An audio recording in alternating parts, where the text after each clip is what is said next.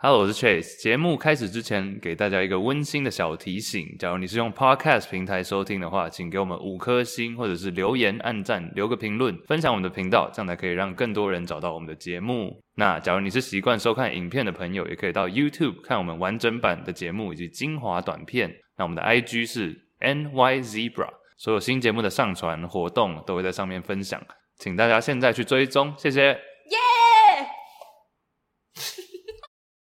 三二一，你有没有办法？第五十五集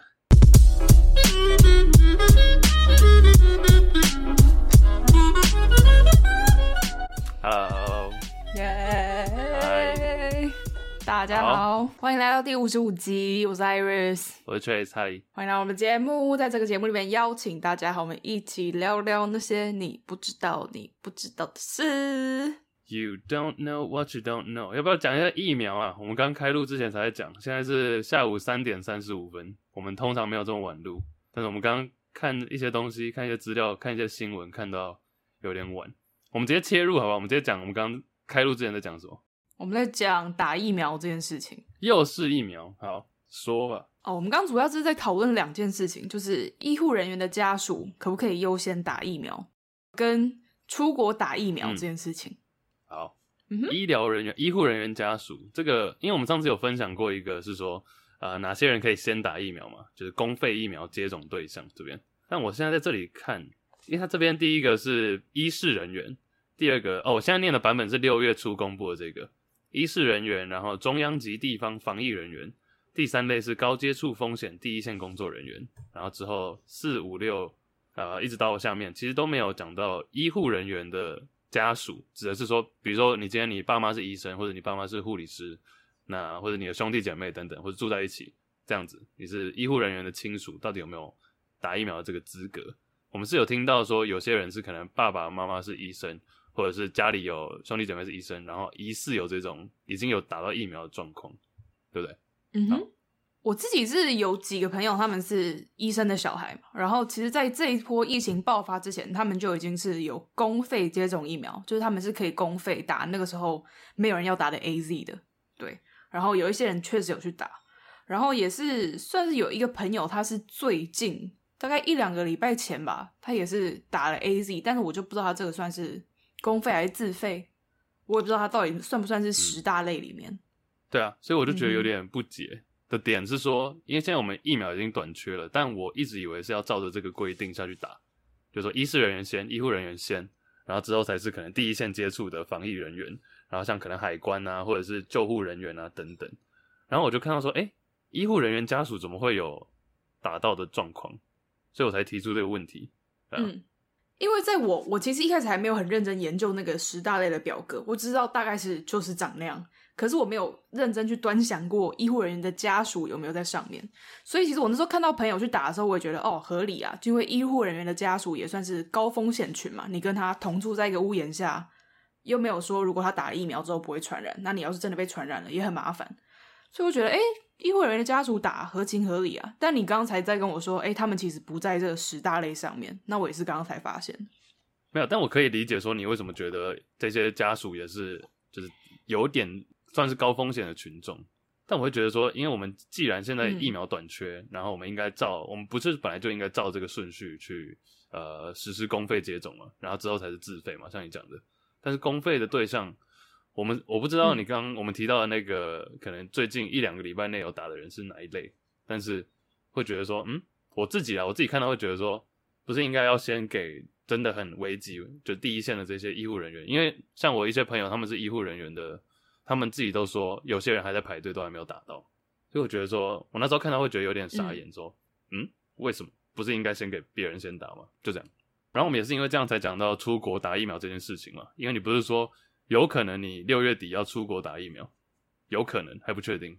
应该说这件事情我还一点都不确定，但是就是家里有在讨论，然后我自己也是有一些朋友会飞美国打疫苗嘛，然后我自己对于飞国外打疫苗的这个看法，我其实是蛮支持的耶。我就觉得如果你能打到疫苗，那你就去打，这样不是你在国外打疫苗回来对台湾也是一个好的帮助吗？你的意思是说，因为台湾现在疫苗已经有点。缺了，可以有资源出国去打的人就应该出国去打，不要用到台湾这边自己的疫苗。我没有觉得他应该要去，我就觉得你想去就去吧。但应该不是说应该说你你可以去的话，然后你也有这个意愿去的话，是不是？对啊，那就去啊。嗯、对啊，你觉得呢？我觉得应该是说要看你，因为其实光是出国打疫苗这种有很多种嘛。有些有些那种很夸张的是，你有没有看到什么旅行团类的，就去什么三个礼拜啊，然后总要打两剂嘛。那个出国，假如说你是跟旅行社这样是违法的，没错，因为旅行社不能办这种团。旅行社不能办医疗，但假如你是自由行的话，其实光是打的话，也有那种 Johnson and Johnson。你假如今天去飞到 LA 的话，就直接机场你可以打一一剂，就一剂就结束的那种。所以说，其实看你是哪一种。嗯、我我其实不反对你讲的那种说，你的说法指的是说，哦，假如说你今天有资源，或者你今天有呃有办法可以出国，也有这个意愿出国去打的，可以去打。但我只是觉得这可能以整体大家来看的话，应该是观感的问题吧。我那天才跟几个也是之前都在美国的朋友讨论这个问题，我们就在想说，到底为什么好像网络上会有反对的声浪？就是像你说的观感问题，就是对出国打疫苗的人观感不好。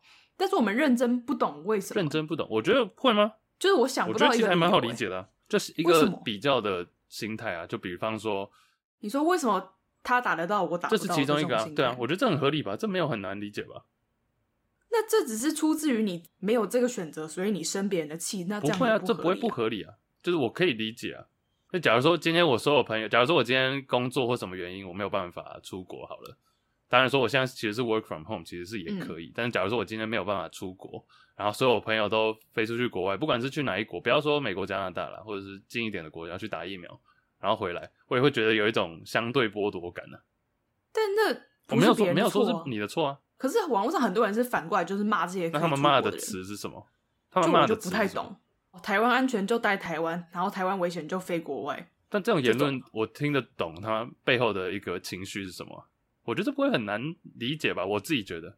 但是我觉得这种谩骂是，就是你没有考量到他其实人家出国打疫苗，对整体来说也是好的吧？对整体来说是好的。你是说就少了一个可能？嗯，我觉得这也要看的，因为你可能出国的途中，不管是搭车或者是飞机上，可能也会有感染的风险了。那那他自己愿意承担的风险啊？他们已经得到了免疫，不是、欸？我是说，但是像你，那也是多几个人打。没有，我是说，但是可能像比如说这些机师、这些空姐、这些服务人员、这些司机大哥等等，也都因为你的这个意愿，嗯、想要出国的意愿，可能增加了他们自己中标的风险了。因为你的这个意愿想要出国，嗯、不是你啦，我讲不是你本人，就是说，因为这些想要出国打疫苗的人，想要出国这个意愿，然后他们必须要有相对应的 service 嘛，服务，像我刚刚说司机大哥、呃，空服员等等，嗯、那这些人其实都会被无形之中 expose，就是暴露在这种风险之下。当然，这是一个，就是一个可能会发生的情况。但是我回到你刚刚讲的，你的 intention 是，假如你的 intention 是为了顾及自己健康，加上让整个环境更安全的话。我是可以懂的，不然还有什么别的 intention？打疫苗不就是为了这个吗？对啊，对啊，我只是说相对剥夺感，像我刚刚讲的，别人打得到。假如我今天身边百分之九十九的人全部都打了，嗯、然后我自己没有打到，我当然会有一种觉得说，哦，我没有打到，我很不爽。你是觉得很难？我只是不太能理解这个不爽。我就觉得很，我就觉得这个不爽是一个酸葡萄的不爽。嗯、对啊、嗯，我同意啊。我觉得这你讲的没有错。站在假如你今天是那个没有办法出国打疫苗的人，然后你身边所有人。朋友、亲朋好友全部都出国打疫苗，但是你碍于某些外在因素没有办法打到，你应该也会，不管是什么情绪，但就是负面情绪吧。我会觉得，我不会觉得他们不合理，我只会觉得是呃一个必然会发生的人性吧。好，我可能不在那个位置，我不能这样讲，因为我觉得疫苗这都这个东西就是迟早会打到的嘛。那别人有能力去先打，他们就赶快先去打了。那我如果没有办法先打，我等个一两个月、三个月好。再慢一点，慢半年，我也是打得到的啊。我就把自己顾好就好了。每个人都把自己顾好，然后做他们觉得最适当的选择，这不就好了吗？我同意啊，我同意。只是你，嗯、你应该也会有那个，不管你要叫他酸葡萄或什么样的心态吧？我觉得多少会啦。嗯哼，就我只是觉得这不构成你反对别人打疫苗，甚至到谩骂、讨厌的权利。我觉得这构成，我觉得我跟你相反的。我觉得你看到一个人去打疫苗或者什么的，我觉得这构成你。讲话就是不管你要批判或者什么也好，我觉得这构成这个权利啊。只是你仔细回到逻辑上，这是并不是很合理的。像你刚刚提的这些原因，嗯哼，对啊，OK，就每个人只是程度上不一样吧。反正我对于所有就是疫苗的东西的看法，我就觉得每个人有他自己的选择，然后我也不会想要去干涉别人的选择，我就只能顾好我自己的选择。你说针对疫苗这件事情，对啊，哎、欸，但你有知道有人已经出国去打疫苗的吗？就是有报名这种，也不是报名啦，就是组这种旅行团，自己自由行的，就不是跟旅行社，但就已经决定要出国。自己去的有啊，嗯、因为我其实身边也很多朋友是可能在美国生活过，或是有家人在美国，所以他们能去就会去啊。那他们都有预计打完会待在那边吗？还是有可能要再回台湾？嗯，都不太一定诶。其实我觉得每个人出发的原因都不太一定，就有些人可能也会有自己一些私人的因素啊。嗯、如果你今天只是单纯为了旅游想要去，我也觉得 OK 啊。嗯、当然了，这没有干涉的权利吧？嗯、只是你做任何行为，就是要、嗯、你要承担那个可能会被不理性的人，或者被任何不管什么样的人，呃，批评或者批判的后果啊。Yeah, 对啊，嗯嗯。所以说，你假如说你要是你本人要去的话，你也会是除了疫苗以外有其他的行程。我不知道，我连我有没有要去都不知道，我根本没规划。哦。其实我最近有一些医护朋友，他们也蛮不爽的。他们不爽的对象是政府，这个我其实有点吓到，因为我原本以为，可是我发现很多外在，就是可能很多一般民众看政府啊，跟医护人员感觉就是都说站在同一线嘛，或者是说会觉得，哎，政府是人民或者医护人员的很大的一个后盾这样。结果我最近看到很多人，其实，嗯，很多医护人员，就有些朋友，不管是。呃，医生还是呃医学院的学生，然后最近在准备准备去实习，然后或者是护理师等人，他们有提到说，他说好像很多人没有办法理解为什么，其实即便我们社会大众普遍这么挺医护，然后政府好像是跟医护站在同一线，但是医护人员还是这么呃部分医护人员还是没有很喜欢政府的防疫态度，他们就有分享几篇贴文和、嗯、几篇新闻啊，我觉得蛮蛮值得大家读一读的，因为其实新闻媒体上好像报的也比较少，这些都是。平面媒体在报的，像联合报这里有一个是写说，卫福部下令六月七号起，要是二十四小时检验没有给报告的话，会不给钱，就有点像是变相说利用这种呃金钱或者什么样的原因，让医护人员这边在二十四小时内要上传他们呃复验 PCR 的报告等等。这里直接从联合报的这个标题里面念好了，他说。中央流行疫情指挥中心改用呃改动用健保系统改善传染病通报，并着手要加速检验结果出炉速度。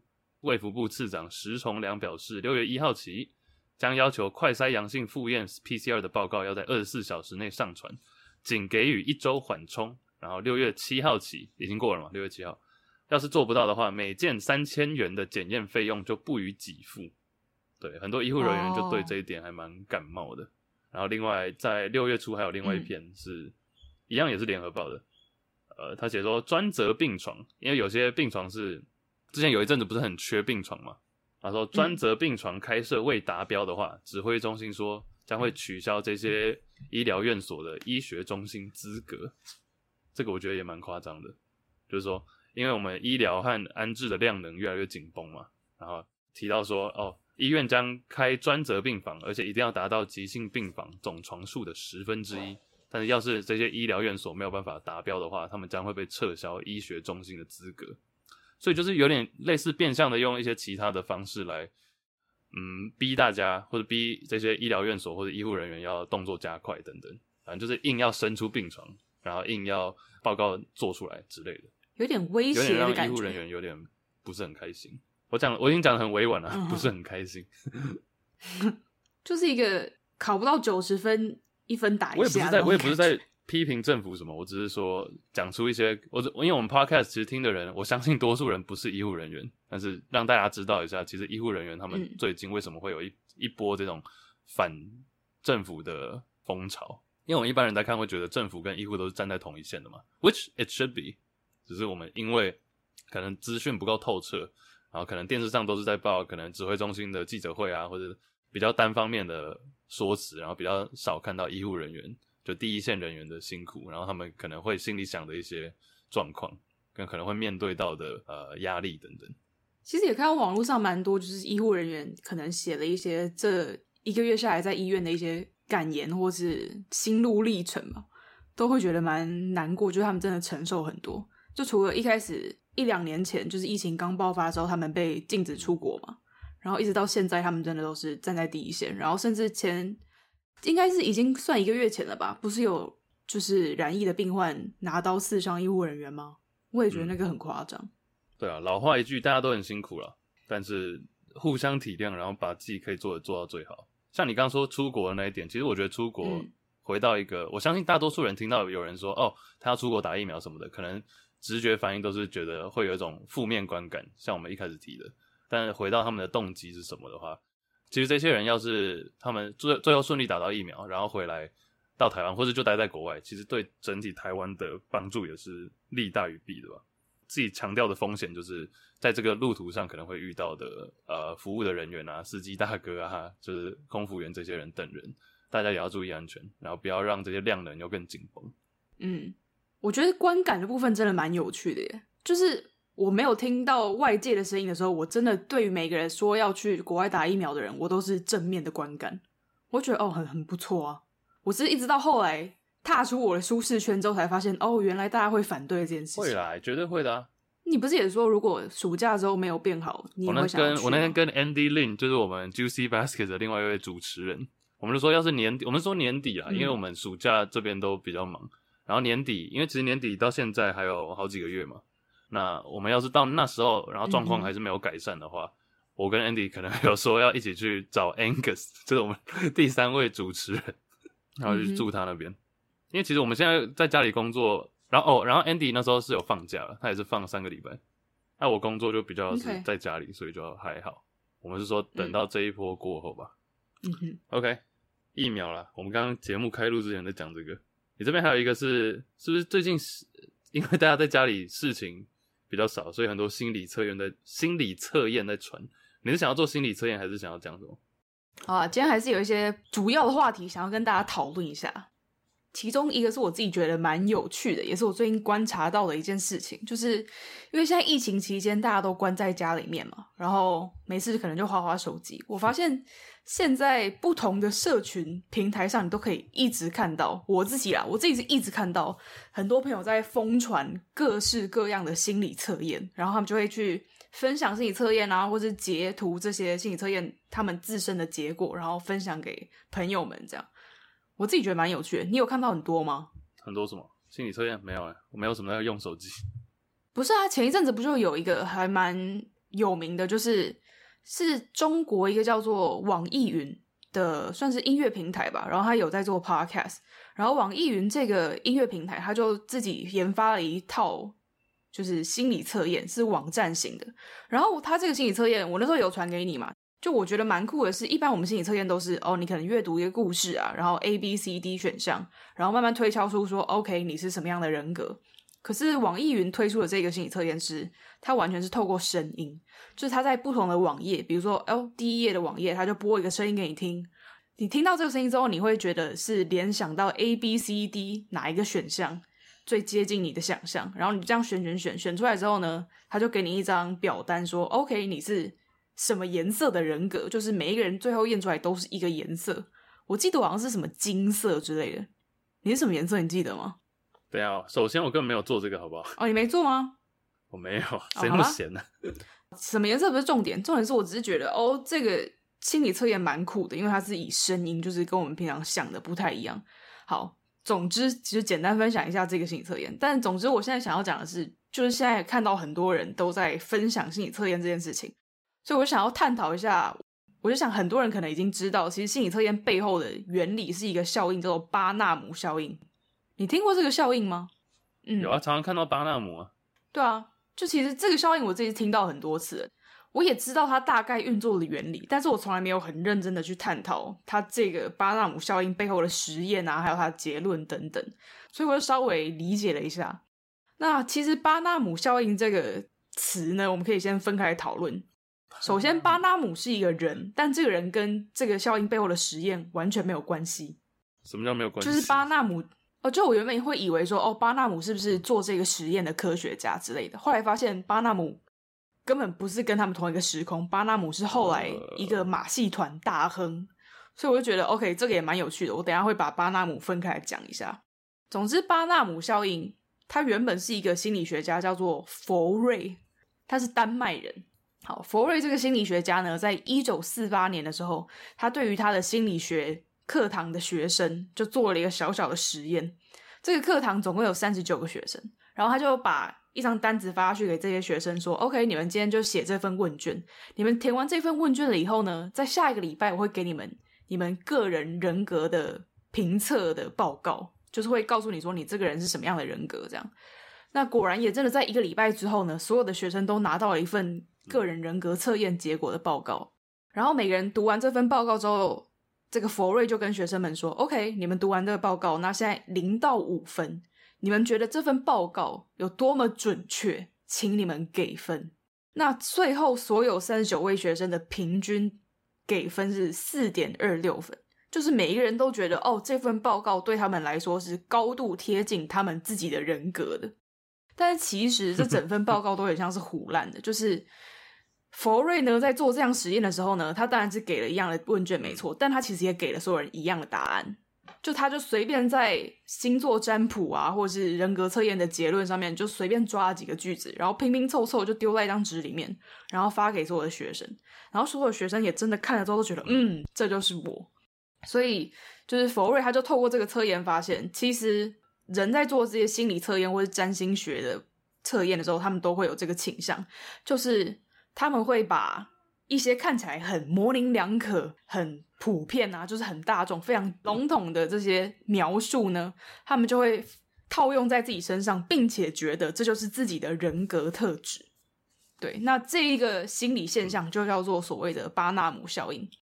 然后，其实这些字句我自己是都觉得蛮好玩的，因为其实如果大家真的很仔细去看心理测验啊，或者是占星学，你都会发现他们是。有一定的套路的，他们是非常模棱两可的。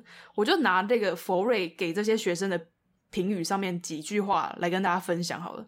他的单子上面有写了几句话，比如说第一句是说：“你祈求受到他人的喜爱，却对自己吹毛求疵。”或者是说：“虽然你的人格有缺陷，但大体而言，你都有办法弥补。”或者是说：“你为自己是一位独立思想者自豪，且不会接受没有充分证据的言论。”你喜欢一定程度的变动，但你却在受限时会感到不满，怎么怎么之类的，就是这一类的。然后每个人都觉得，哦，Yeah，that's me，这就是我。然后哦，我觉得还有一个蛮有趣的，就是他也会适时给出一些怎么说呢，毫无杀伤力的批评。比如说，他就会说，哦，你的一些抱负是不切实际的，你就觉得，哦，对，我有一些抱负是不切实际的。对，其实后来也有统整说，怎么样的时候人们会最相信这项测验。有一句话非常好用，at times，英文说 at times，就是哦，有时候呢，你外向、亲和、善于交际，但有时候你会谨慎，并且渴望沉默，就是这种这种东西，人家觉得哦，天哪，好准，就是在讲我这样。其实我一直都觉得心理测验就是这样啊，心理测验，因为我很常会有人寄给我，然后我基本上都不太会去做，但是其实像，但其实我觉得心理测验本来就是让你去想一些。就是不一样的角度，然后看同样一件事情啊，因为它答案，比如说哦，你最后选择 A 的话，代表是什么？你选择苹果等于是什么？你选择橘子，你选择葡萄，你选择香蕉等于是怎样？但其实就是你要是把自己套到任何一个，其实都合理嘛。但你可以想想看说，说哦，OK，那为什么我会？为什么这些都可以拿来形容我？嗯、回到我们上次讲的嘛，其实在我记得是前两集还是前三集，就讲到说，其实多数人要找到同意的点，其实没有那么困难。其实人是很像的，即便我们的成长背景什么很不一样，嗯、但是其实没有那么的两极，或者没有那么的不一样。你跟一些看似跟你支持不一样事情的人，或者不一样的、嗯、呃政治立场，或者是社经地位等等，但其实我们共同点还是很多的。那其实心理测验，我觉得就是在强调这件事情而已。其实我每次都乱选了，讲真的，就每次要我选一个，我觉得都他妈乱选。Yeah，I feel like whatever。啊，uh. 我其实你讲到这个，我还要想到另外一件事情，是七零年代吧。那时候 Stanford 就是史丹佛大学有一个蛮有名的测验，不是那个监狱的那个，不是那个 prison prison 什么的，是有一件事情是说，oh. 他们要找，应该是也是心理学心理系的学生，然后他们就有很多的 notes，很多的这种信件，然后就把这些信件两封两封给这些学生，然后他们要选择出，哎。这两封里面有其中一封是来自于一个呃，最后选择自杀的狱友，还是自杀的一个人士这样子。就哪一封信是自杀的人写的，然后哪一封信是不是这样子，反正就这样子两封两封给所有的学生，然后最后两种，他们就会跟一部分的学生说，哎，在二十五封信里面，在这二十五个 pair 里面，你总共有答对了二十三、二十四封，代表你是很准确的，你很厉害，你很会判断说哪些人是呃最后选择自杀的人，OK，然后另外一群人，另外一半的人，你他们都跟他说，哎、嗯，你其实答对了大概不到一半。就你最后选择出的不到一半这样子，就可能二十五封里面你只答对了十封，嗯，类似这样，所以就等于是有一部分的人觉得说，哎、欸，对我真的蛮会判断的，然后另外一部分人觉得说，啊，我真的不到一半，两封选一封我都选错，这样子不到一半，最后他们就跟他们说，OK，其实结果我们都是胡乱的，其实这一切都是骗人的，我们只是想要让你有这个自信而已，然后他们就把它讲的这么明白哦，讲的这么明白，但过了一阵子再做一个类似的测验。或者是要评断自己的对于比如说阅读的能力，或者是判断的能力，这些原本被自认为是呃判断力非常准确，然后觉得自己很厉害的人，他们还是会觉得自己很厉害。那即便这些受访者，即便这些测验者已经被告知说，哎，这个测验第一次的那个测验是假的，但他们还是会不自觉对自己有这个自信，有这个信心。被这些 scientists，被这些科学家说，哎，其实你没有那么会判断。但是没有啦，刚刚是开玩笑的。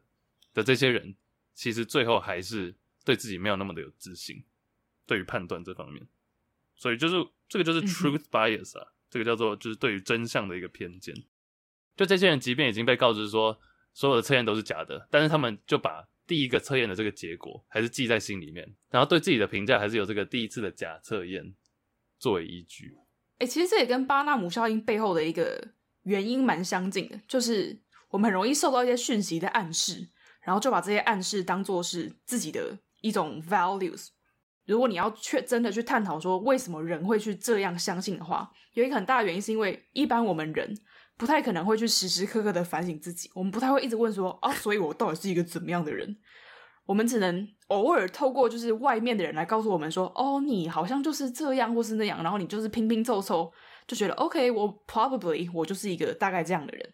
所以，当我们在做这些心理测验的时候，他都会很准确的给你一些句子，然后这些句子就会变成一种外界讯息的暗示。然后，当我们在一些可能比较迷茫的环境中的时候，我们就会去把这些暗示作为自己行动的一些参照，我们就会把它变成说：“OK，这可能就是我的个性吧。”所以，人们就会从这些模棱两可的语句中找到，好像说：“哎，这好像真的是我的想法。”然后就认为这些想法。嗯是他们个性的一部分了。星座吧，我觉得星座尤其啊。虽然说我还蛮喜欢天秤座的，就是我个人的星座。我觉得星座跟心理测验又有一点不太一样，因为心理测验比较像是一个凭空，就是 OK，今天谁都可以创造出这个问题，可以创造出这个答案。可是星座它因为有一个具象化的东西，就星星它就是真的在那里，你就是真的看得到，但你又不会占星，所以。我们就会偏向更相信说星座它一定是更加的准确的。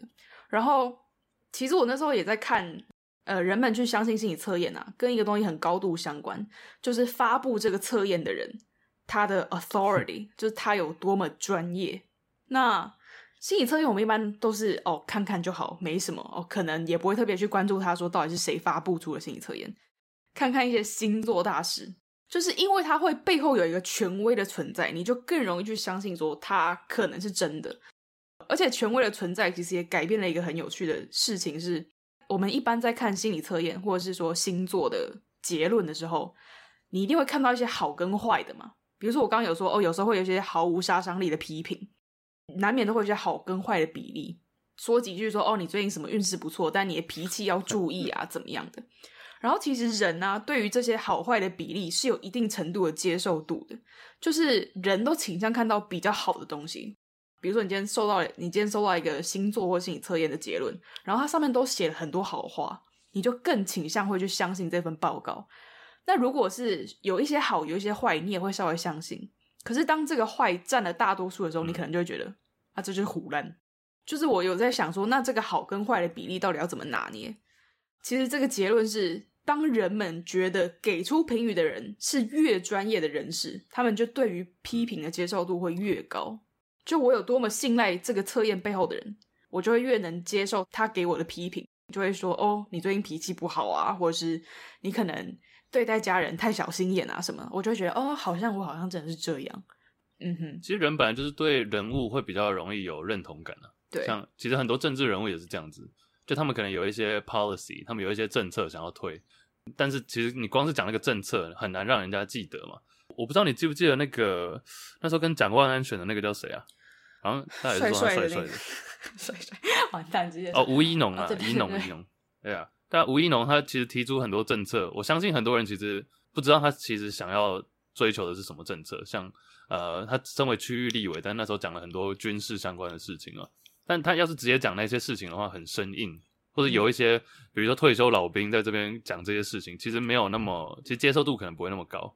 但因为他自己的背景，然后加上他自己呃之前在国外，然后后来后来当兵等等，自己看到一些事情，然后他去推会比较有说服力。嗯哼，然后大家就会知道说，哦，对，吴一农就是那个在推军事相关事情的人。但其实他实际想要做什么，可能我现在问大家，可能都多数人是会已经忘记，或甚至完全不知道。但他这个人所代表的形象，就可以把他的一些政策或者一些理念实行。像 Andrew Yang 也是啊，那时候 Andrew Yang 选每个纽约市长那个，那时候也是一直说，比如说给每个人呃固定的基本收入啊，或者每个月给他们一千块啊之类的，就这些事情，就是 Universal Basic Income 啊，全体人民都有的这个基本的收入。那这件事情其实讲已经讲了好几十年了，然后很生硬，然后只有在嗯七零年代那时候有差一点实行，但其实最后也是需要一个人来把这个政策或者把这些理念。贴上一个标签，然后比较好携带，让大家比较好容易记得。嗯，哎、欸，我想要问差个题，就是 Andrew Yang 他现在要选纽约市长吗，他如果真的选上的话，他有办法单纯在纽约市推动这件事情吗？还是不太可能？他应该我不知道他是不是还是推那个一千块一个人每个月，但是其实他之前在疫情期间，二零二零期间就已经美国就已经实行了，像是那个 stimulus check 嘛，一个一千四百块的，嗯，对，但是不是每个月。啊，其实每城市里面是可以，像纽约市本身是可以实行一些自己的政策啊，这是绝对可以的。希望他选上，然后拭目以待喽。好了，回到回到心理测验的部分，其实不太知道大家对于心理测验的想法是什么。我自己是觉得，如果当成一个休闲娱乐、无聊算算看，其实也是蛮有趣的。但是我觉得在看每一个结果的时候，还是可以多加入一点自己的想法，就去适时的知道说，诶，这个真的是正确的吗？还是我只是为了想要相信而相信？这个东西真的是我自己的想法吗？就是可以提出一些这样子的疑问哦。然后我还看到一个蛮有趣的，就是说为什么现在这么多人喜欢转发心理测验，或者说转发一些某个星座的特定的特质，就他们可能会转发到现在 IG 啊，或者 IG Story 啊。那其实转发这个动作其实是一个渴望 被理解的动作，因为。就你看到，比如说我今天 OK，我今天双子座，然后今天有一篇文章就在写一些双子座的特质啊，或者双子座的好，大部分都是写的都是好的啦，或者是一些无伤大雅的批评，然后人们会想要去转发，就是因为他们渴望被理解，他们就觉得 OK，对，这就是我，然后他们就是会想要转发给身边的人看，说你们看一看这些文字，就是你们也可以来多多了解我，这就是我这个人，顺便也是一种对自己的 promotion。因为上面写的都是好话嘛，所以间接是透过转发心理测验这件事情来称赞自己，点出自己的优点给别人看。所以现在人很喜欢转发心理测验，就是因为这样子的原因。那这也是很多，其实我们现在可以看到很多心理测验，它背后都是有绑一间公司。就像我刚刚说的这个网易云，它创造这个心理测验的原因是什么？绝对不是说要让你测验，就是为了宣传它这间公司。这是一个很优质的行销。因为我们行销会希望所有的看到这篇广告的人，如果都可以再转发，哇，那真的是太完美了。所以心理测验就是一个很棒很棒的行销利器。所以大家在玩的开心的时候，也可以探讨一下这背后的商业啊，或者是广告的动线，嗯，研究一下。嗯哼，嗯。所以巴纳姆这个人，你刚刚是说他不是一个心理学家，那他是在干嘛？因为其实我们刚才有说做出这个巴纳姆效应背后的实验的人叫佛瑞嘛，他跟巴纳姆一点关系都没有。那为什么这个效应后来会被叫做巴纳姆效应？其实是因为巴纳姆这个人呢，首先他是一个美国非常知名的马戏团大亨，有一部电影叫做《The Greatest Showman》，休杰克曼演的《大娱乐家》。Sir，嗯哼，这一部电影的主角就是巴纳姆，所以他其实这部电影就是从巴纳姆这个人的生平故事去改编的。好，首先他是一个马戏团大亨，还被改编成电影。然后第二是他讲了一句非常有名的话，这句话叫做 “There's a sucker born every minute”，就是 sucker。也有人说 “There's a fool born every minute”。就是每一分钟都有一个傻子出生，那为什么他会？那为什么巴纳姆会讲出这句话呢？好，在他成为马戏团大亨之前呢，他做过非常多不同的职业。然后他其实最主要，他算是一个商人嘛，他脑袋非常的聪明，他非常擅长一件事情就是炒作。我不知道大家有没有听过一个东西叫做斐济美人鱼。很多时候我们在讲到美人鱼的时候，都会提到斐济美人鱼。那斐济美人鱼其实是一个算是很小型的美人鱼标本，然后就是说是在斐济的外海那边拾获的。然后它就是有着人鱼的尾巴跟一个小小的人的脸。那这个人鱼总长度大概也我记得很短，大概三四十公分而已吧。总之，这个人鱼呢。它原本好像是一个日本地区的渔村，为了祭拜神明，所以创作出来的一个雕像。但是在转卖了很多次之后呢，它到了巴纳姆的手上。然后巴纳姆呢，就透过炒作就说：“OK，这个是一条斐济美人鱼，我们在斐济的外海挖到的。”然后他就到处展示这个美人鱼。然后所有人都很相信，所有人就都来看这条美人鱼，他赚了非常多的钱。然后巴纳姆的一生，他透过这样子的炒作的方式呢，赚取了非常非常多的利益，然后也创办一间又一间的。有点像我们说的“信不信由你”的那种博物馆，就有人问他说：“为什么你总是可以吸引到这么多大众的目光，让大家相信你所展示的所有的东西？”然后巴纳姆就说：“因为每一个来到我这里的人，不管他们为了什么原因而来，但他们都可以在他们看见的事物里面找到他们想要相信的。” It's very true。所以他才会说出这句话，就是说。每一分钟都有一个傻子诞生，就是每一个人心里面可能都有这样的一个傻子，会去相信一些他们渴望相信的事物。对，所以这一个之所以叫巴纳姆效应，是因为后来有一个另外一个心理学家在写书的时候引用了他这句话，所以就把它跟这个效应的名称重叠在一起。后来我们就变成广泛称之这个效应为巴纳姆效应。然后其实巴纳姆这整个人的生平都还蛮有趣的，像我们有一集是在讲马戏团。我们不是有讲到那个暹罗双胞胎嘛？就是有一对泰国的 Siamese Twins，一对泰国的连体婴双胞胎。他们其实，在晚年的时候也有跟巴纳姆一起巡回演出过。哦，oh. 嗯哼。而且我那时候看 Wikipedia page，他写的很好笑。他说，暹罗双胞胎其实那时候已经退休了，只是因为他们有太多的子孙要养，然后要送他们上大学。他们生了几个小孩？对十几二十个吧？差不多二十个吧。对，他们这一对双胞胎生了大概二十个小孩，然后为了要送这些小孩上大学呢，他们就重新跟巴纳姆搭档，然后一起巡回演出六周，赚、嗯、取学费。嗯哼，养小孩，嗯，对啊。你这里还要写一个小飞象，它是什么意思？跟他有关吗？稍微有点关系，就是大家都知道小飞象的故事嘛，就是迪士尼那个很 可爱又感人的小飞象的电影叫做《Dumbo》。那其实《Dumbo》小飞象它原先的故事是非常。惨烈的，就像迪士尼其他的故事一样。我发现迪士尼故事的原型好像都蛮血腥暴力的。对啊，大家去看前面几集啊，我们好像有讲过，就是童话里都是骗人的那一集。那、嗯、小飞象的故事也是蛮令人鼻酸。小飞象 Dumbo 它的原型是一只叫做 Jumbo 的非洲大象。Jumbo 就是金宝.它的中文名叫金宝。那 Jumbo 原本 是一只。Jumbo 原本是一只非洲象，然后它辗转之下，它被卖到了巴黎，然后又被卖卖到了伦敦。然后它其实，因为它一直都是一只展示用的大象，所以它生活的环境一直都很不好。然后它的呃驯养这只大象的人叫做 Matthew，Matthew 还会喂它喝酒，想要让这只大象的性情安定一点。所以其实 Jumbo 是一只嗜酒的大象，它只要一没有喝酒，它就会脾气很暴躁。等下，大象可以喝酒？应该是不行，所以这样其实是很不人道的。What the fuck？对啊，就他为了要控制他的脾气，让他可以好乖一点，所以他就给他喝很多酒。所以 Jumbo 的一辈子其实就是喝了非常非常多的酒，他每一天都一定要喝酒，不然他会情绪不稳定。然后在一八八二年的时候呢，Jumbo 被巴纳姆从伦敦买到美国，然后他希望 Jumbo 可以加入他的马戏团，所以后来 Jumbo 的晚年呢，都是在马戏团里面就是表演。那 Jumbo 最后死掉的原因是因为那个时候巴纳姆其实做了一件事情，就是他让他的马戏团是可以移动的，他可以用火车运送他的马戏团到不同的城市去表演。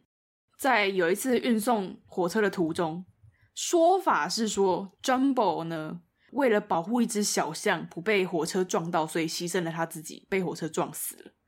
但实际上后来有人看到，好像是说，就是 Jumbo，呃，可能喝了太多酒啊，就是他们对他不太人道啊，然后他就意外撞到火车就死掉了。对，oh. 总之这是大象 Jumbo 的故事，就是其实蛮凄凉的。然后 Jumbo 这个词，就是 Jumbo 这个词在英文里面不是有特大号的意思吗？呀、yeah，Jumbo 就是很大的意思。嗯哼。这个很大的意思，其实就是从这只大象的名字而来的。嗯，Jumbo Jumbo 死掉以后，其实也蛮可怜的，就是大家在他的肚子里面发现了很多世界各地的金币，还有一些铆钉啊什么的，就是他会去吃别人随便的小朋友喂食给他的东西。然后他虽然是，其实大象是很长寿的动物，然后 Jumbo 其实只活到二十六岁，在大象里面算是偏年轻壮年。可是大家在解剖他的尸体的时候，发现 Jumbo 的骨骼年龄已经有五六十岁了，就是他一生五六十岁，就是他一生受到蛮多不人道的对待，然后也会被就是会被骑乘啊，被拿来搬运东西啊，然后被拿来 骑乘，因为他之前在伦敦的那个动物园的时候，很多小朋友会去骑大象。嗯嗯，对。其实骑大象是不是一个还蛮不人道的事情？嗯，我觉得现代现代不是很多，现代不是很多东南亚也有这种行程。小时候好像不觉得，但后来发现，好像那些大象都很可怜。嗯，我觉得应该也要有一定的限重啊。你说人不能太重吗？我不知道是多，就是怎样重量的骑乘会造成大象骨骼的负担。因为其实我那时候去印度的时候啊，大象真的是一个交通工具，诶，就是他们真的是骑大象在马路上面走，嗯、就是可能一个人骑这样子。我就觉得哦，也也是蛮有趣的。其实你从那个心理测验讲到巴纳姆，其实我突然想到，我们上次不是有讲过那个吗？很多的谬误，你还记得吗？嗯哼。其实像你刚刚讲到骑大象这件事情，我想到有其中几个谬误可以跟大家分享，像是那个假两难，你知道有个有一个叫做假两难吗？什么是假两难？假两难就是好像每次你就要搞得好像呃选项只有两个。非黑即白这样子，就有些人，比如说社会议题嘛，比如说有些人说，啊，我今天今天要是不废除死刑的话，我们国家就是不重视人权，嗯，但是其实死刑跟人权当然是有一定程度的连结，但是不完全是那样子嘛，嗯，或者说，哦，我今天要是没有考上这次这个呃职缺，或者我今天没有考上公务员，或者我今天没有考上呃考进这所这间这间公司或者这个学校。那我接下来人生就会怎么样怎么样怎么样？但其实，比如人生完蛋了，跟是否考进这家公司，Yeah，maybe 是有一些关联在，但是就算没有的话，也不会真的那么严重。就像我们之前说，以台湾来讲好了，你现在台湾，即便你再怎么差，你的状况再怎么差，其实都不至于饿死或是病死。就我们国家的制度完善到有这个安全网可以保护你，就不是非黑即白嘛。有很多事情都是这样。或者 in 我你今天是属于一个外向的人还是内向的人？啊呀，当然是可以大概去分，但是不见得是只有两个选择。嗯呀，还有一个其实是说，我发现其实在，在呃心理，不管是心理测验或者什么，很多的选项都会是说，它很容易把你 pigeonhole 啊 pigeonhole。我们之前好像有想要讲过，鸽子的洞。假如你直接翻译的话，哦，鸽子的洞啊。关于鸽子这个，等一下其实还有别的事情可以讲。等一下，我现在有一只蜘蛛，我想把它打死。好。Pigeonhole 其实这个词就是说，它本身的意思就像鸽子的笼子一样，一个一个洞这样子。但其实它衍生的意思就是说，把任何人事物不公平的分类，就你把它暂时放在归档在某一个标签里面，这样。那其实有一个谬误叫做稻草人谬误 （Straw Man Fallacy），就是说，好，我今天没有办法反驳你的论点，但我就把它扭曲成另外一件事情，然后就是透过这样的方式就可以直接攻击你。举个例子。我发现这个是爸妈或者是家长好像很容易使用这这一招，比方说哦，比如小朋友啦，你等下有要读书吗？哦，你说哦没有啊，我想要先玩一下再去读书。哦，你这样子的话，你就是把玩乐摆的比读书还要重要，然后就开始攻击这一点。但其实我只是想要去打个小电动而已，打个三十分钟就回来就开始写功课了。嗯，对啊，或者说比如说最近我记得前一阵子吵得很凶的就是。就因为那个阿公店事件嘛，嗯，然后就有人会说，哦，你支不支持性交易合法化？然后可能对方说，哦，对啊，我还蛮支持性交易合法化的。然后对方就说，哦，你支持性交易合法化，是不是因为你之前有类似的经验？你是不是有去嫖妓过？叭叭叭叭叭叭叭。嗯，Wait what？我根本没有讲那么多，你为什么自己衍生出这么多？啊，oh. 就是你为了反驳一个论点，但是你直接把这个论点等于另外一个东西，或者你直接把它 pigeonhole，你把它归档，然后你这样就可以比较好反驳，类似这样子。Oh. 另外，比如说今天一个人家长说，哦，我小孩呃七点之前要回家，不然的话太晚晚上外面会危险。然后另外一个人就说，哎，不会啊，我们其实治安维持的很好啊，我们的警察，我们的整个安社会安全网做得很好。你是不是觉得我们政府做得不够好啊啊？这样，然后就开始生气，嗯，就是。直接衍生出另外一个话题在吵，但其实根本不应该把它画上等号。这还有很多啦，像其实这是最常见的其中一个谬误——稻草人。就你不是攻击那个人，你是攻击那个稻草人。哦哦，这个意思哦。这其实还有另外一面，我刚刚讲的是针对事情本身嘛，你没有办法反驳这件事情，那你就把它归档成另外一件事情，然后攻击那一个。那其实根本没有那么严重。然后另外还有一个叫做 ad hominem，我不知道你有没有听过。ad hominem 就是 hominy，hominy 就是跟人有关嘛，嗯，oh. 拉丁。但是 ad hominem 就是我今天不管怎样，我就是攻击那个人就对了。我就是把这个人，我们前面刚刚说有些议题跟人连接在一起嘛，oh. 那我今天要是没有办法找到攻击这个议题的点，我就去攻击这个人。那不是人身攻击？有人身攻击，或是以人废言，出自《论语》，大家听过吗？《论语》说：“君子不以言举人。”不以人废言，就你有点瞧不起这个人，然后就觉得他讲的话都是屁话，这样。哦，oh. 这个超常见，尤其在政治嘛，扣帽子啊，你要说扣帽子，你要说抹黑，你要说人身攻击都一样。嗯，这个人你就开始攻击这个人就对了，不管他讲的话好不好，不管他讲的话对不对，不管有没有道理，然后我就说，因为是他，我就反对。嗯，超常见。哎、欸，我不知道你觉得现在的年轻人看政治怎么样，但我自己觉得。以我的书身边的朋友圈来讲，我会觉得好像大家都会比较就事论事，诶，就跟老一辈比起来。你知道看政党吗？对，就是看在看政党的时候，因为我觉得我自己的印象中啊，比较长辈的人，好像他们就是会非常就是用政党来看一切，就他们会非常倾向去看到一个政党的好，如果他们支持这个政党的话，他们就会非常放大这个政党的好，然后就直接抵消掉他所谓的不好，或是就是直接无视。可是我觉得，像我们这一辈在看现在的执政党的时候，我自己身边的朋友啊，包括我自己，我觉得我们都可以看到他好跟他不好的地方。就如果你要去批评他不好的地方的话，那我也同意啊，我也可以接受说，哦，他有这些不好的地方，那大家一起检讨。我自己看到是这样，我觉得这样是其实蛮好的。目前来讲的话，衍生出两派人吧，年轻人里面，就我自己看到的，有些人就是像可能跟我们比较像一点，我自认为啦，就是可以看到。党派就有些，其实老一辈的人有些也会承认可能某个党的好或不好，就即便他们支持这个党，嗯、或者甚至是党员，他们讲得出来。但我们会更明确一点，我们有点像是第三者的角度在看。但我发现其实同时也有一些人是那种很极端分子啊，比如说，即便家里可能政治倾向没有那么明确，或甚至是我举个例子，我自己身边的朋友，他们可能家里从小都是偏懒的，然后但他自己。就是因为不喜欢那个环境，所以他自己变得超绿，很绿，然后就是可能会支持那种很极端的一些 policy 啊，哦，或是就走到哪里都要强调自己是比方啊、台独啊或者什么的这些事情，嗯哼，对啊，which is fine，只是我自己也不会走到那么，我自己不可能走到，不管是偏哪个政党，我不可能走到那个程度，假两难。但其实，对，但其实我前几天也跟一个人在讨论这件事情，就是说。我常常会觉得，我们之前讲过柯文哲的事情嘛，然后其实大部分的媒体，我自己觉得电视媒体来讲，对柯文哲还蛮不友善的。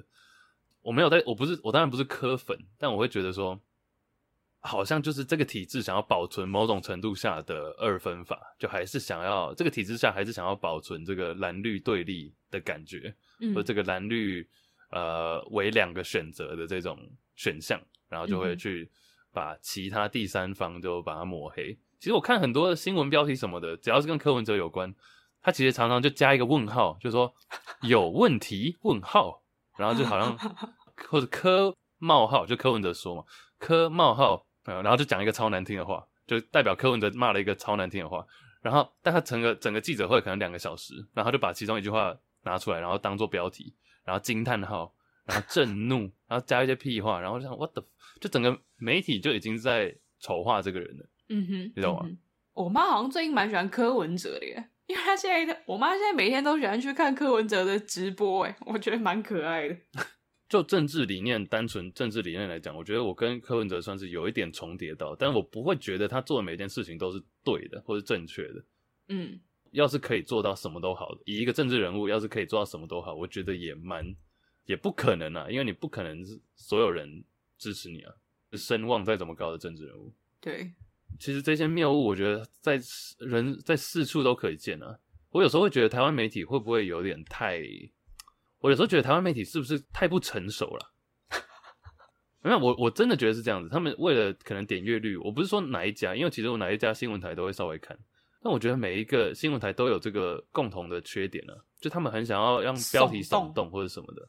但假如说你今天是录一个 podcast 说什么就算了，但是今天假如你是一个新闻台、新闻媒体，然后你还要用这样的方式去骗一些点阅率或者吸大家的眼球。就已经到一种过火的程度，我觉得这对整个国家的发展没有任何一点好处。嗯哼，因为其实你看，即便像美国 CNN 或者是 Fox 这种，都是一个超级自由派，一个超级保守派，但他们也不会做出这样的事情。但我觉得新闻媒体好像在我们目前台湾社会来讲，已经变成一种表演了，就完全是在表演。嗯，我是不是突然有点太激动了？我不会，我其实蛮同意的。啊，没有，但我知道你比较少看新闻台，对不对？电视台。因为我会获得强烈的这种感觉，就是我每次只要一打开新闻台，然后看到很多人在吵一个其实也不太会有结论的议题，嗯、或是你就知道他们是为了吵而吵的时候，我就会觉得头很痛啊！我就觉得那我就吸收 essential 的最精华的，我真的需要知道的部分的新闻就好，我不用看这么多废话。我觉得这跟其他产业不太一样，因为新闻媒体本身就是做资讯的传递啊。但像比如说体育台，其实体育台，因为我自己也看很多运动嘛，它其实。像比如说 ESPN 啊，或者是这种体育台，他们都会有这种类似在辩论的 show。就比如说，嗯、哦，LeBron James 今天做这个决定，到底对球队有没有帮助？那其实正确答案没有人知道，因为可能要过一两年才看得出来。但他就有不一样的人讲他们自己的论点，就真的是像是一个 podcast 这样子。我觉得这是 OK 的，因为这本身体育就是娱乐的一部分嘛，就像艺术，就像什么一样，音乐，嗯，文化的一部分。那大家是在。呃，讲自己的论点，大家在辩论，大家在吵，那我觉得这是 OK 的。但政治很多事情是，或者我们的政策本身很多事情是跟生活息息相关的。为了吵而吵，我记得那时候很多疫苗，就前两年啊，就回到扯到疫苗。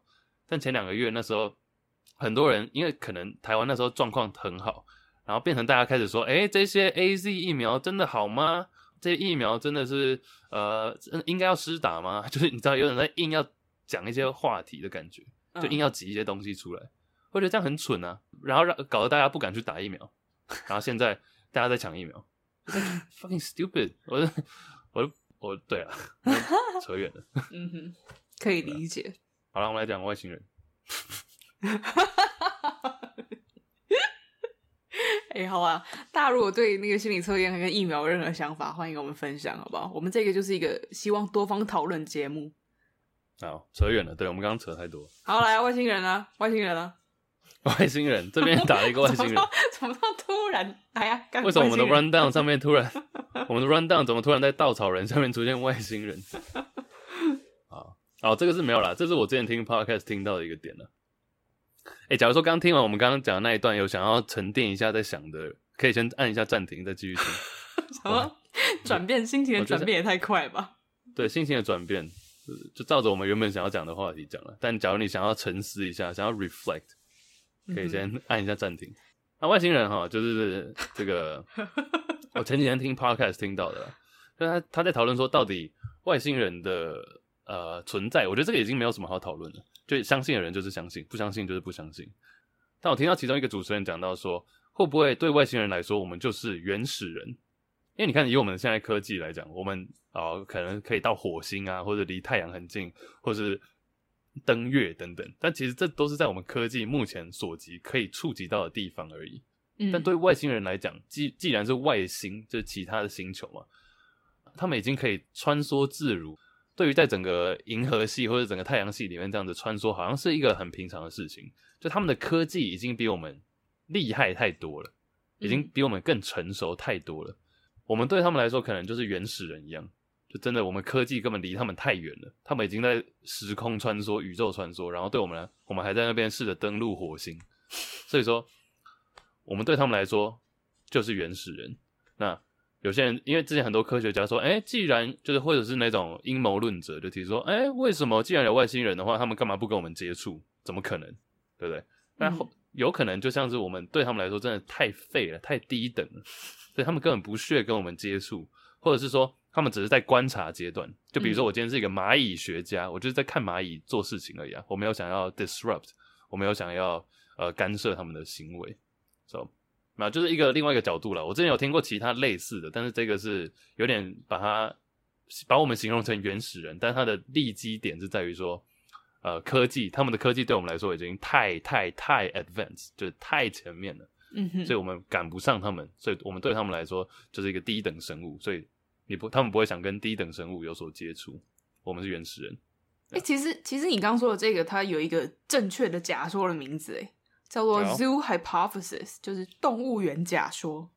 其实动物园假说基本上的概念就是你刚刚讲的这一大串，就是他们有点像是在看动物一样。然后动物园假说就是动物园假说就是说，你可以把人类想象是三叶虫。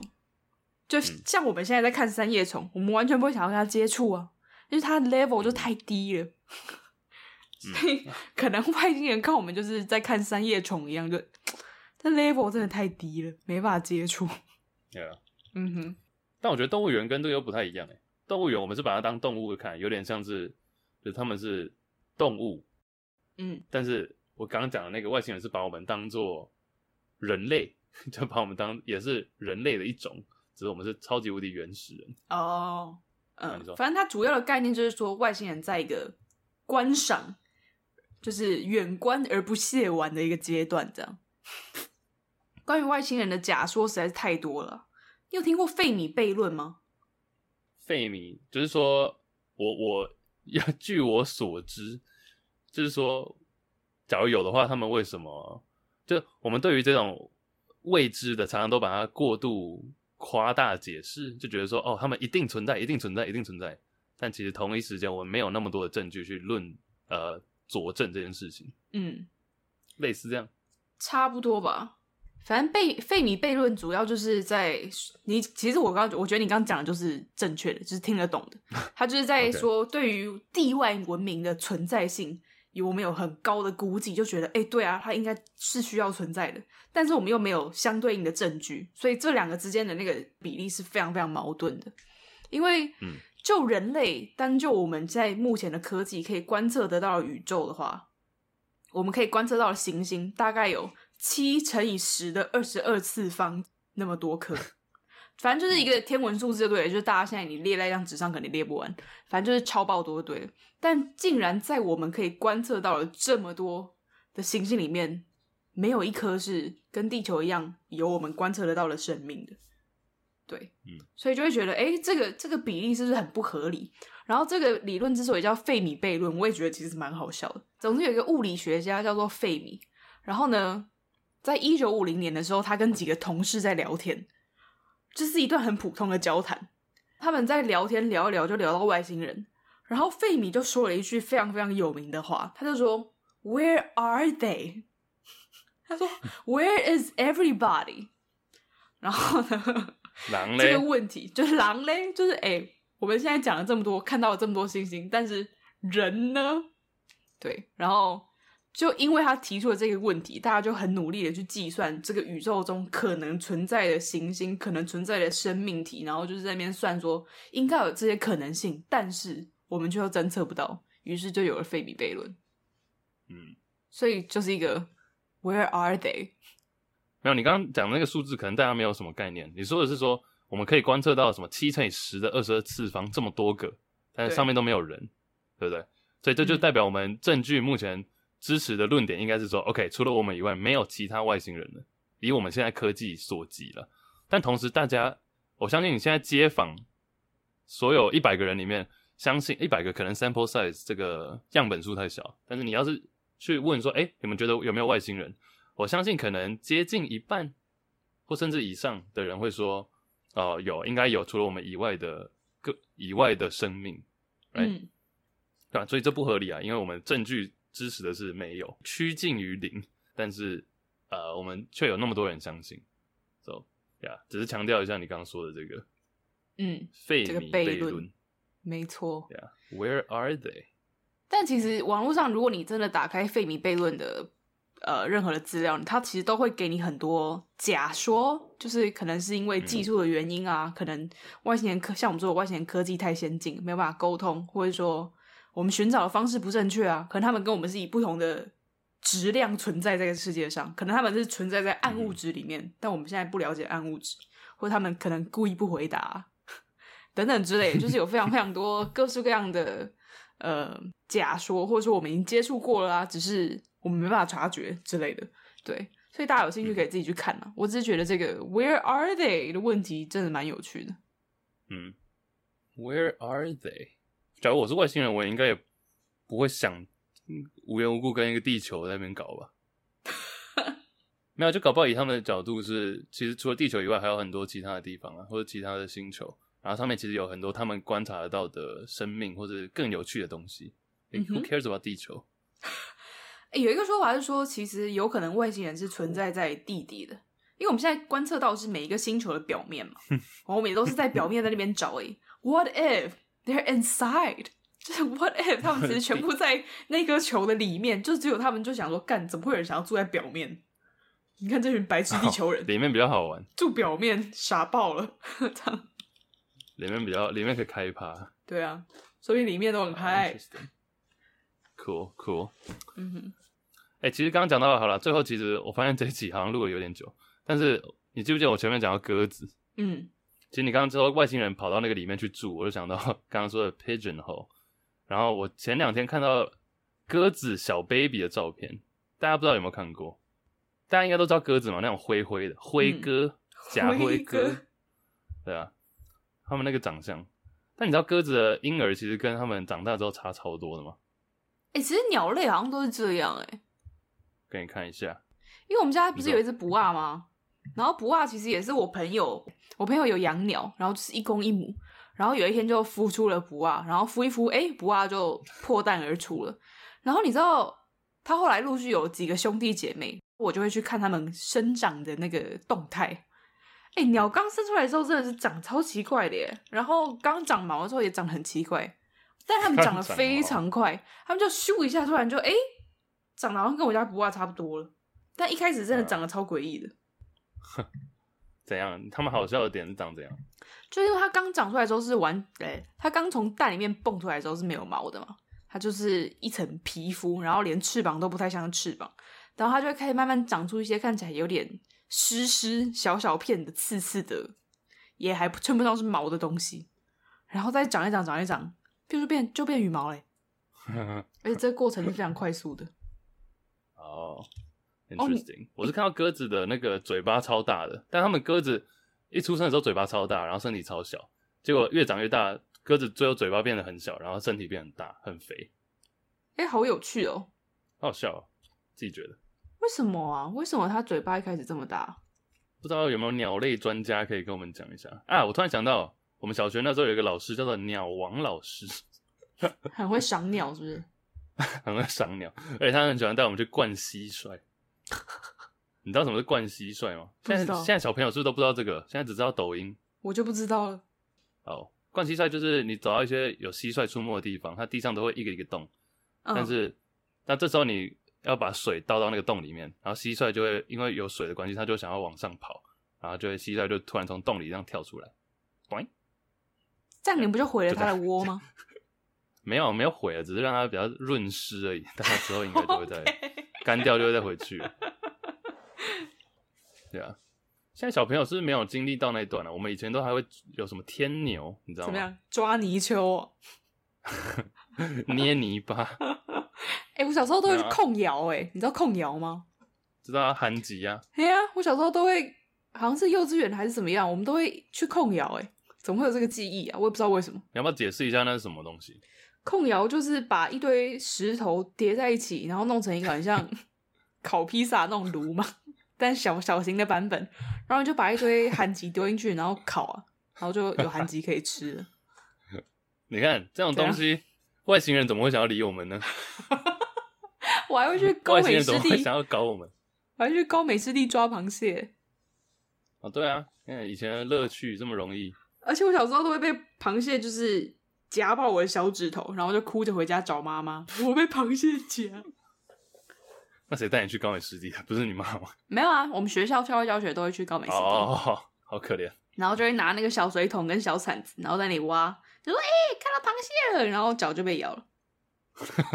好可怜。以前高美湿地、台中高美湿地是可以下去的，但后来好像都不能下去。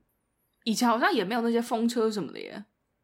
哦，你知道萧敬腾之前在那里被骂吗？啊，我好歪。在十年前吧，他那里好像拍一个，他去拍 MV，、哦、然后在那里烧钢琴。哦，有哎，我记得哎，超好笑的。我记得那个 MV 哎，原来是在高美湿地。哎，但是讲到 pigeon，讲到鸽子啊，我以前其实都觉得鸽子就是蛮可爱的。你知道欧洲超级多鸽子，尤其是你如果去米兰那种大教堂前面，我知道啊，满满的鸽子。然后我，我就在那里被鸽子攻击。我自己其实以前，我自己其实以前就觉得鸽子也是好像蛮浪漫的，蛮漂亮的。但是我去到欧洲之后，发现大家都超级讨厌鸽子的。然后我有一个欧洲朋友，他给了我一个我觉得非常好的解释。他说：“Pigeons are flying rats。”他说：“会飞的老鼠。”对，他说：“鸽子呢，就像是会飞的老鼠一样恶心。”我觉得 OK，我懂你了。嗯嗯。然后我记得我那时候小时候就是在那边被一堆一堆公子公子。一堆公子 跟 公子，难上加难，难上加难，成一个对屁股痛痛的。没有，其实哎，讲、欸、到鸽子，萧敬腾那时候不是都跟杨宗纬他们 PK 吗？杨宗纬后来就是鸽子，你还记得吗？这样也可以转转到鸽子，没有啦。其实主要想要跟大家，好，我唱完了。我只想跟大家分享鸽子小时候的长相，还有其实篮球也有这个鸽子的出现哦。啊？你知道有时候投篮，我不知道小时候你有没有小学的时候打篮球经历过这个情况，就是球不小心卡在篮筐跟篮板的中间那个缝缝。Of course, all the time。你知道我在讲哪里吗？你知道我要讲哪里吗？Of course，我也是篮球小天后，好不好？你知道篮球接到篮板那边有一个缝缝可以卡球。错克，不是错克。好啊，我知道了。错克是空心。我们都会再拿一颗球把它打下来啊。对，卡在两边嘛，对不对？嗯。你知道那个的英文叫做什么吗？哦，是有英文哦。有。冷知识。叫什么？那个东西，那个东西叫做 wedgie，wedgie。然后你知道 wedgie 是什么吗？wedgie 的由来是什么？wedgie 就是形容你有人坐下，然后站起来，然后屁股那个屁缝卡内裤这样，就是内裤卡屁缝，叫做 wedgie。所以球卡在那边也叫做 wedgie。哎、欸，那你要怎么解释？好，比如说我今天跟你打篮球，然后我就是不小心把球卡在那，那你要说什么？wedgie。哦，你就单纯就讲这个单字就这样而已哦。我说 it's a wedgie。哦，it's a wedgie，所以是可数的。啊，对，sure。哎、欸，但是其实那个另外啊，我常常听的一个篮球 podcast，他就有在统计这件事情。嗯、然后他们一季下来都有一个 magic number，就是五十个，就看一季有没有办法累积到五十个 wedgie。你说在 NBA 吗？其实蛮多的，对不对？真假的？哎、欸、，NBA 我其实没看过 wedgie。有有有，然后每次他们被每次球被卡在那的时候，都那个转播的都会 shout out 他们，就说：“哎、欸，那个 podcast 的。”Did you guys see this? Are you, are you counting? 对啊，他们有在看啊，有一个网站呢、啊，叫做 wedgiecounter.com。好，真的假的？还有记录说是哪个球员，然后谁最容易投出一个 wedgie，然后是一个三分线卡到，还是灌篮卡到，还是什么火锅？对啊，还蛮多的。这个词蛮、欸……但其实啦，但这里还没有讲到鸽子嘛。嗯，因为还有下一个，你知道篮筐跟篮板接触那边，其实还有一个小平台，你知道吗？哦、oh，对，我知道，就它不是直接一个圆接在板子上，这是圆，然后接在一块一片，然后后面才有一个板。嗯哼，很少，但有时候球也会卡在那一片那里。哎、欸，这很难呢。对，就是力道刚好就卡在那个，就球在上面，然后没有就停了，嗯、就停在那一片上面。那个叫做 ledge。ledge，你知道什么是？因为你知道什么是 ledge 吗？L E D G E，ledge。请说。就比如说，你知道电影常常演说，哦，有一个人要自杀，要跳下去跳楼，嗯、但他跳楼之前都会在一片板子上面站很久。嗯，就那种，就是大楼的外围，大楼的外面有一片嘛，嗯、就那个刚好是一个脚的宽度这样子。OK，对，那一片就叫做 ledge，就是一个外围的一片可以站立的平台，叫做 ledge。哦，对，然后因为内裤叫做 wedgie，所以那个就叫 ledge。OK。哎、欸，那那个你你有看过那个吗？比如说《神鬼奇航》，就是海盗船不是也会有一片木板，就是他们要把人家逼下去跳海的时候，他们站在那个木板上面，就是说，哎、欸，赶快跳下去。那个也叫 ledge 吗？那个是叫做甲板吗？我不知道那个叫什么，是甲板吗？甲板吧，甲板是船的船的那个木板吧？甲板是 deck，对，甲板是。你知道我在说什么吗？你知道我在说什么吗？有一片木板哦，我不知道这个有没有一个名字，说不定那个也叫 ledge。啊就是你知道，像看那个小飞侠，胡克船长不是逼他跳下去吗？然后他就会在那上面。我知道，就有一片板子嘛。然后你还可以在上面短一短一短一弹很多下之后跳海这样。嗯，我现在我直接 Google Pirate Ledge，然后好像没有写什么结果。可恶！I would guess 我会猜那个也叫 Ledge。我现在在看一个图，Google Image 就是海盗船的构造。它这里写说有吗？有那块木板吗？它就写有一个叫 Bell Sprit，但我不知道这个是什么。就你知道，你现在你打 Bell Sprit，B-O-W，然后 S P R I T，那个是不是就是你在讲的那一块啊？就船头里面尖尖的可以站的地方，但好像不能跳跳跳，不能短。哦，我讲的不是这个诶、欸，但是这个是他们会在上面打剑的地方。对啊、我不知道，有人知道海盗船跳下可以跳跳跳的那个板叫什么吗？可以告诉我们。还是那完全是自己建的、啊，那完全就是不是船的一部分。对啊，哎，有可能呢、欸，就是随便架一个木板就要跳下去。Anyways，wedgie 就是球卡在篮筐旁边，然后 ledge 就是刚好在那个上面那一块板子。那 pigeon 是第三种，pigeon 是直接球弹到就篮筐后面那个篮板的上面，卡在上面，那个叫做 pigeon。篮筐后面的篮板？你说篮筐的支架那里吗？对，我给你看。就是铁的那部分吗？呃，就是没有，已经卡到篮板的后面去了。哦、oh，卡到篮板上面的话就叫 pigeon。对，跟大家分享一下而已。Wedgie ledge pigeon pigeon 鸽子，还有一个词啦，大家大家不知道有没有听过一个词叫做 Callie pigeon？我那时候听到，我以为是说加州的鸽子还是什么 Callie pigeon，但其实它拼法不太一样，听起来念起来像是加州的鸽子没有错，Callie pigeon，但是大家可以查一下这个意思。是一个我喜欢的词汇，你要不要查一下？我先拼给大家听：C A L L I P Y G I A N。Pigeon。我。我原本想要用这个当做我的 I G 名称或什么的，但是后来发现已经被使用了。那你可以用加州鸽子啊。我也试过，然后也被使用了。Callie Pigeon。你可以念出它的，你可以念出，你可以念出它的就是意思吗？Definition of Callie pigeon: having sharply 你要不要念？你要不要念中文？Buttocks 有中文吗？它的英文是 having well-shaped 或者 round buttocks。中文的意思就是健美的臀部，就代表一个人屁股很圆，你就可以说哦，Callie pigeon，加州鸽子、oh. 就是圆屁股的意思，臀部线条优美的 Callie pigeon。跟大家分享，大概就这样，在屁股做一个总结。希望大家在防疫期间也可以练出一个 Callie Pigeon。Yes, sir. I think I failed. 你有在运动吗？没有，我耍废一个礼拜。很长，耍废一个礼拜。刚开始的时候有，刚开始的时候 超认真。很长，耍废一个礼拜。